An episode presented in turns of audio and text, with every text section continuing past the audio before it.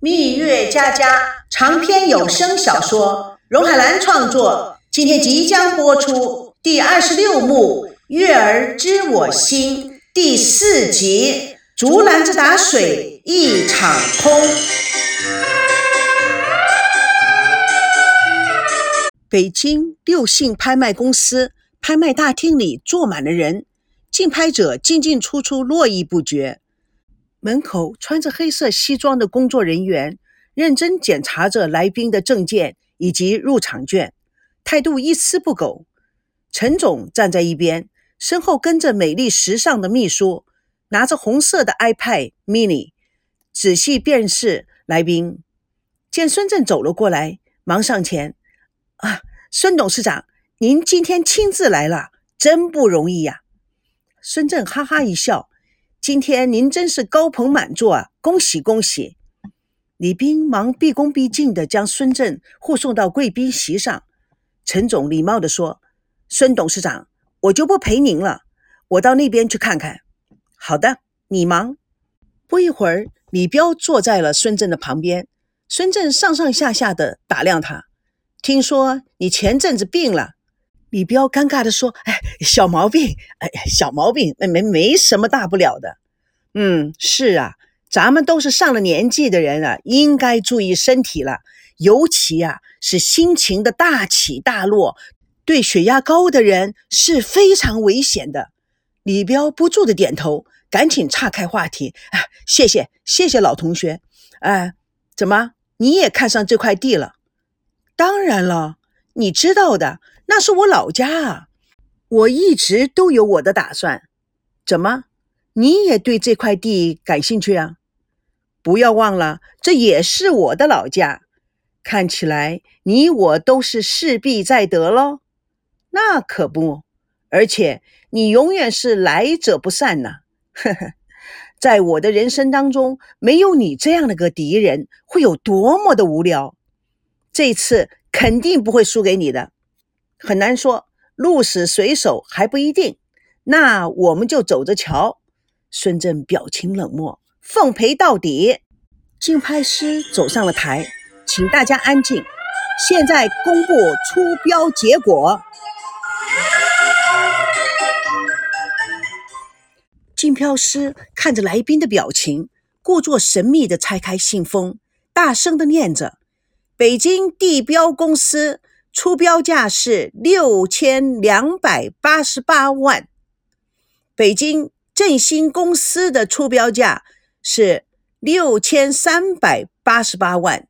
来宾们一阵哗然。竞标时又慢慢的说：“台湾腾龙地产的出标价是八千八百八十八万。”全场沸沸扬扬，每个人面面相觑。也有人看着他们俩，李彪根本不理会别人。他惊讶地问孙正：“这怎么可能？这块地根本不值得这个价，就是我们的六千多万都不值啊！真奇怪，台湾腾龙为什么会对这块地有兴趣？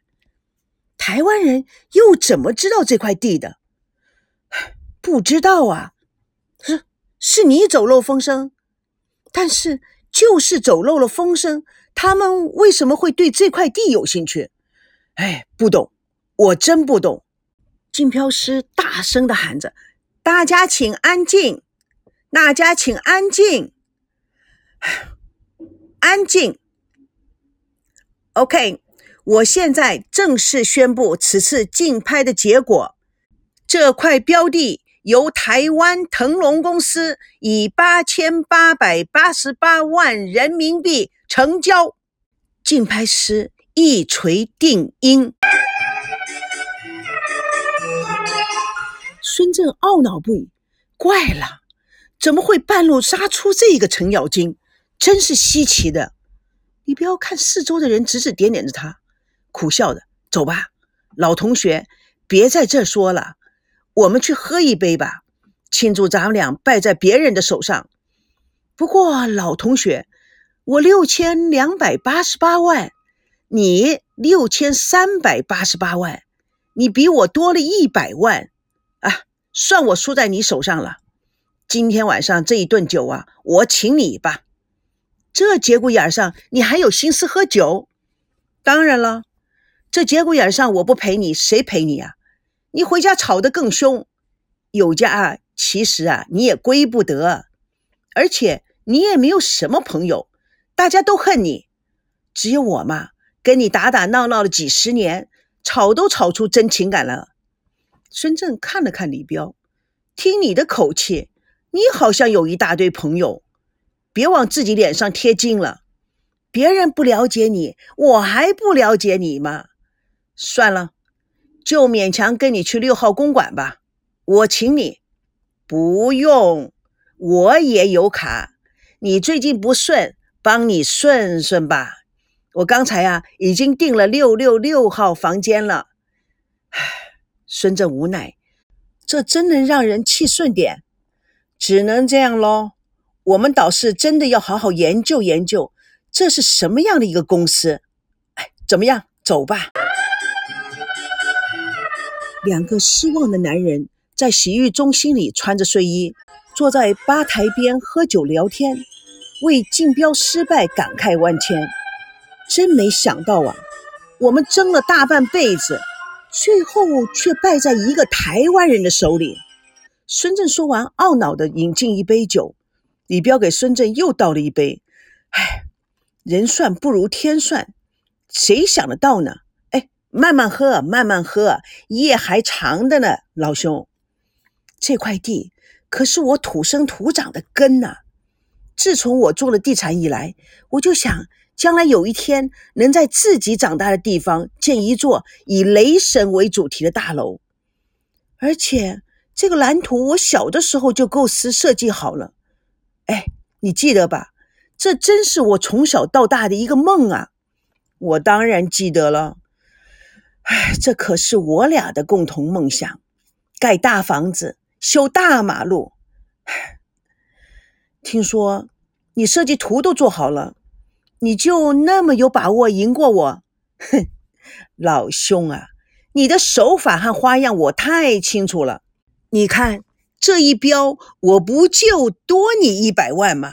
哼，我算的准不准？你服不服？服？哼。不得不服啊！我认输。李彪无奈地喝了一口辛酸酒。孙振继续地说：“唉，没想到精心准备了那么久，到最后却是竹篮子打水一场空啊！哎，你也别太唧唧歪歪的，商场失意也是常有之事。就拿我们哥俩来说吧，打从读书到做生意，就明争暗斗。”什么事情啊，都要争个输赢。到最后呢，当我们实力强了，要一块真正是梦魂牵系的地方，却被隐形敌人抢走了。再没想到，我们竞争了一辈子，哼，却谁也没有赢啊！唉，孙振叹口气：“是啊，那块地不大，老实说，几年之内根本都是亏本的。”要不是你我现在有闲钱，想一圆旧梦，这单生意谁会做啊？唉，真没想到，还有个不上道的，真不明白那台湾人怎么会花那么多的钱投这块百分之百亏的地。嗯，老李，你想想看，我们还有其他的敌人吗？李彪认真的想了想，想不通。真是怪事！我的最厉害的敌人不就是你吗？不过话又说回来，如果这次没有台湾人出手，你不就赢了吗？是啊，想想看，即使我们这次能够再赢一次，说不定啊，下次啊就得输了。我们呐都要开始警惕了。现在竞争越来越残酷。尤其是啊，现在两岸关系逐渐回暖，政策大力扶持台胞回乡投资搞经济建设，他们回乡投资各方面都受到政策关照。相比之下，我们的生存空间呢就越来越狭窄了。老孙呀，你也别太长他人志气，灭自己威风。什么时候见过你这么祖上？凭你老孙在业内的威望，谁不清楚你的能力和实力？孙振摇头。时代不同了，现在不再像以前一样了。现在经济全球化，商品全球化，打开国门做生意，光在自家门里面逞强的时代已经过去了。凭我们那点财力，再不努力呀，就得淘汰了。哎，也是啊，你的眼光什么时候看得这么远？嘿，是不是你那位美籍华人秘书教的？哼。有些见解，有些见解。哎，老实说啊，人家说啊，远来的和尚会念经，又说啊，近水楼台月先得。我们现在啊，是连星星啊都被别人捞走了。哎，所以呀，我们呐，我们你我的团结起来，别在窝里斗了。老话说的真不错，商场如战场。不是你死就是我活，老李，我们得学学别人的长处。李彪一仰脖子，杯子陷了底，他感慨地说：“兄弟，别泄气，好好的干。其实啊，你不知道，你一直是我学习的榜样。从小到大，虽然我们争来斗去的，但是啊，我非常的钦佩你。你从一个一无所有的穷孩子打拼到今天。”真不容易，而且啊，嘿嘿，我告诉你一个秘密，我知道我永远斗不过你的，哈哈！来，我敬你，别捧我了，谁不是碾掉了一身皮才有现在呀？你老李也不简单，虽然我每次都以为可以赢你，但却啊，从来也没捡到过半点便宜。看起来咱们才真正的是半斤八两啊！李彪大笑：“嘿，对对对，半斤八两，咱们兄弟不相上下。还来干杯！”叶枫穿着睡衣，一人坐在沙发里看着电视。突然有人雷门的声音，他惊吓的叫着：“秋妹，看看门外面是谁在敲门呐？三更半夜的，这太吓人了。”秋妹从屋里跑出来去开门，孙振满脸酒味，差点跌在秋妹的身上。秋妹忙扶着孙振，送他到沙发上坐下。叶枫用手扇着酒味，怎么没灌死啊？哎，你的钥匙呢？孙振躺到沙发上喘气，地没了，地没了，什么地没了？你在发什么梦啊？那块地，咱们老屋子那块地。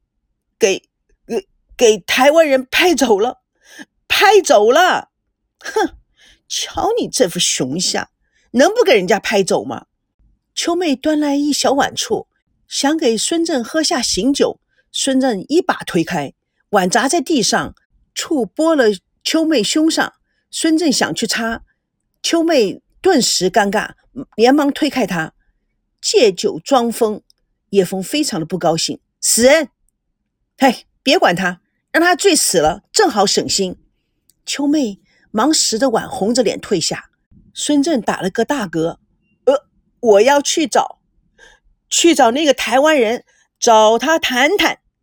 叶枫扇着酒味，你去呀，现在就去呀，也没人拦你。孙振突然一把抓住叶枫的手，跪在他的面前，我一定要找到那个台湾人，我。不会输的。我心中一直有个愿望，从来没没没告诉你。我一直想啊，那块地用咱爸妈中间中间那几个字命名的那个新盖的大楼，星云生平。星云升平，可惜却被那那个台湾人给给标去了。叶枫啊，为什么上天连连赎罪赎罪的机会都不给我？叶枫，为什么？为什么？我们就应该。这么样的痛苦的过一辈子吗？